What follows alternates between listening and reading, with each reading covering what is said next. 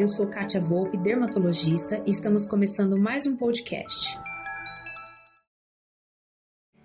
Nós nos adaptamos a todas as situações e uma delas é o uso de máscara. Com o uso da máscara, o que, que mais chama atenção no nosso rosto é o nosso olhar e as estruturas ao redor do nosso olhar. E o que, que nós temos hoje disponível na dermatologia para poder melhorar e estruturar essa região? A pálpebra, a pele dos olhos, é a pele mais fina do nosso corpo.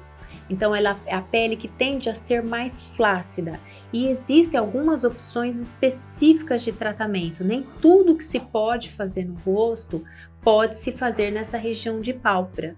Até o nosso creme deve ser diferente. Normalmente, o dermatologista prescreve um creme para rosto e pescoço, mas um diferente para essa região da pálpebra, porque é uma pele específica que tem qualidades diferentes. A hidratação deve ser maior, então os ativos são voltados para essa, essa situação. Quem tem olheira, o escurecimento dessa região também temos ativos clareadores.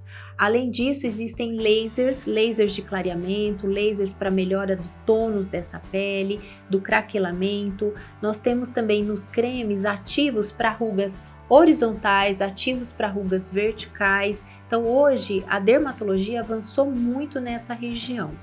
A toxina botulínica é um aliado importante, porque normalmente trabalha essa região de testa, fronte, a região lateral dos pés de galinha. Então isso provoca uma melhor harmonia dessa parte superior. Para quem tem uma olheira mais profunda, existe o preenchimento de olheira, só que a olheira existe também uma técnica específica para não ficar artificial. E é muito importante estruturar essa região lateral. Então hoje não é só preencher a olheira especificamente, mas estruturar o que a gente chama de terço superior da face. Algumas pessoas, tanto homens quanto mulheres, apresentam um afundamento dessa região do crânio, da têmpora, e isso faz com que ah, tenha um aspecto mais envelhecido. Existem técnicas para melhorar isso também. Então, além do laser fracionado, além do preenchimento, além do laser de clareamento, hoje existe também a termoporação. Termoporação é um aparelho, especificamente, ele não é laser, ele não é luz. E essa termoporação, ela faz uma ação tanto na pálpebra inferior quanto na pálpebra superior. E é uma das poucas tecnologias que pode ser utilizado na pálpebra móvel, principalmente por não ter luz, por não ter laser.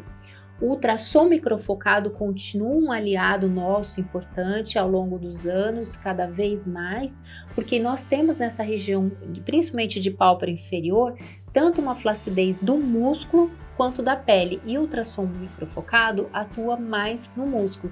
Tem também ponteiras de pele, mas a nível muscular é uma das poucas tecnologias que conseguem penetrar até essa profundidade. Outra tecnologia utilizada atualmente é o plasma. O plasma é o quarto estado da matéria. Nós temos o estado sólido, líquido, gasoso, o estado do plasma. O plasma é um aparelho que ele é utilizado para flacidez e também pode ser empregado nessa região de pálpebra.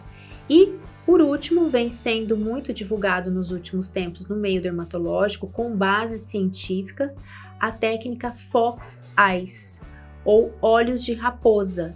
Então, é uma técnica que se utiliza fios de PDO, que são fios de polidiaxonona absorvíveis, com uma técnica específica para elevação do olhar mas é muito importante estar com essa região estruturada para ver se realmente o fio faria essa ação. Então, sempre procurando um médico de confiança que tenha bom senso e que tenha realmente a técnica específica para isso.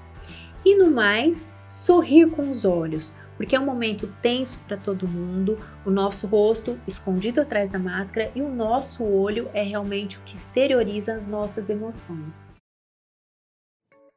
Bem, e esse foi nosso podcast de hoje. Eu espero que você tenha gostado e não perca nossos próximos episódios. Visite meu site www.catiavolpeclinica.com.br e no Instagram, arroba Clínica Katia Volpe. Aproveita, me envie um direct dizendo o que você está achando sobre os nossos temas e aceito sugestões para os próximos. Beijo e até lá!